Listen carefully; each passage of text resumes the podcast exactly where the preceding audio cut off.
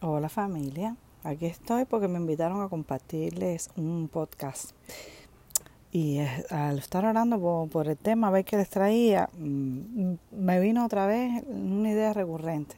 Y para no aburrirles, se las empiezo a la inversa, con, con una historia de una lucha que tuvo Israel contra los filisteos. Seguramente se acuerdan que es la historia en que una vez más ellos le atacan y los filisteos derrotan a los israelitas lo que resulta después en la muerte de como 4.000 personas. Los israelitas reconocen la derrota como una señal de que ellos no tienen el favor de Dios. En vez de examinar la culpa, arrepentirse y, pedir la guía del Señor, ellos lo que hacen es manipular a Dios para que cumpla sus objetivos. ¿Qué hacen? Traen el arca del pacto y la llevan a la batalla contra los filisteos, creyendo que el arca los va a hacer invencibles. Pero los filisteos masacran a Israel en la batalla y asesinaron como a 30.000 soldados, capturan el arca, asesinan a los hijos de Eli y allí también se muere Eli. Claro, los hijos de Eli, junto con los líderes del ejército, cometieron el error de pensar que solo porque ellos eran del pueblo de Dios y poseían símbolos, podían controlar el poder de Dios. Eso pasa mucho ahora. Vamos a leerlo. Y aconteció, eso está en 1 Samuel 4. Y aconteció que cuando el arca del parto del Señor entró al campamento, todo Israel gritó con voz tan fuerte que la tierra vibró. Tremenda alegría que les produjo a los hebreos eh, la llegada de su objeto religioso. Hasta asustaron a los filisteos. Hay un pasaje que lo cuenta. Está en 1 Samuel 4.7. Y los filisteos tuvieron temor, pues dijeron, Dios ha venido al campamento. Y, y añadieron, ¿no? Ay de nosotros, porque nada como esto ha sucedido antes. Lo que no sabían los filisteos era que el arca de pacto no tenía ningún poder en, sí, ni conjuro, ni objeto, ni nada sustituye la obra de Dios, Señor. Solo Dios, solo Dios en cada asunto. Cuando el pueblo volvió al campamento, los ancianos de Israel dijeron, ¿por qué nos ha derrotado el Señor delante de los filisteos? Tomemos con nosotros de Silo el arca del pacto del Señor para que vaya en medio de nosotros y nos libre del poder de nuestros enemigos. ¿Por qué les hago esta historia? Bien, porque a través de, de toda la historia de la humanidad, repito, vemos que el hombre está desechando todo el tiempo a Dios, usando todo tipo de artefactos para sustituirlo. Supersticiones, amuletos, todo eso llega hasta nuestros días. Nada ha cambiado, lastimosamente. La sangre de Cristo tampoco es un amuleto, no es un fetiche, no es un conjuro, no es una fórmula mágica, como tampoco lo fue el arca, que por ello les cuento. Y por eso es que le hacemos este mensaje. Es verdad que Dios puede hacer lo que sea, por supuesto, Dios es soberano, y cierto es, y escrito está. Y precisamente por ello es quien siempre, se va a hacer su voluntad y no la nuestra, porque sus pensamientos son siempre más altos que nuestros pensamientos. No podemos desechar la buena doctrina, amado. Hay que defenderla con denuedo.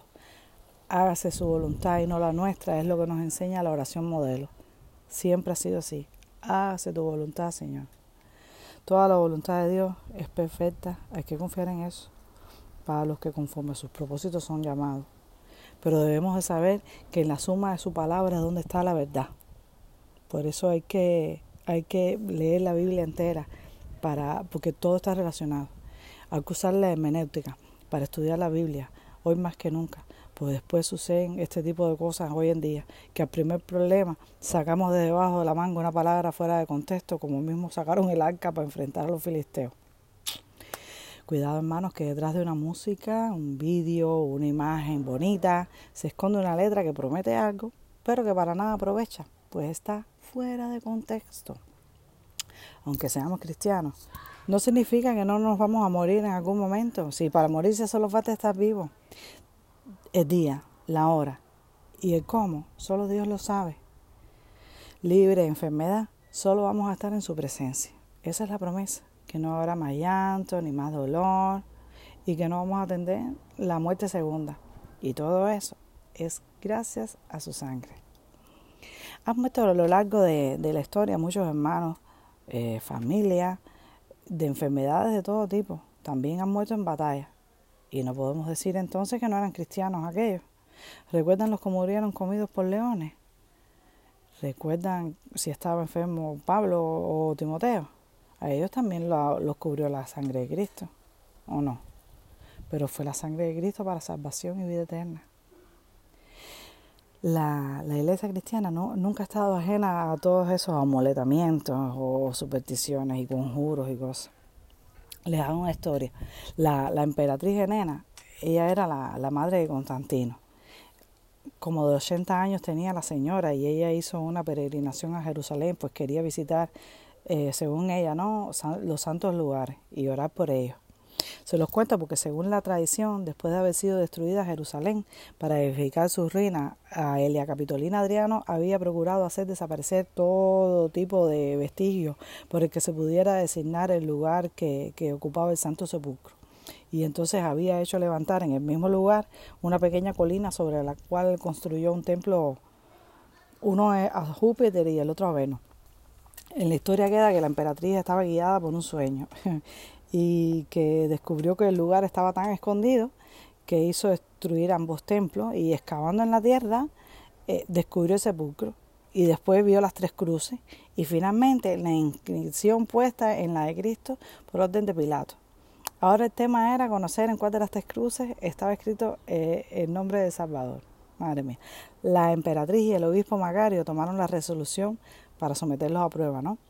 En aquel día estaba enferma una señora, ya casi a morir, una, una señora que era cristiana en Jerusalén. Y entonces el obispo propuso aplicarle las tres cruces. Así empezó eso. La primera ni la segunda le hicieron ningún efecto, pero al ponerle la tercera, la enfermera se levantó y se curó. Verificado por este medio la autenticidad de la supuesta verdadera cruz, recortó un pedazo y, lo incrustaron en plata y se lo entregaron a Macario para la iglesia de, Jerusalén.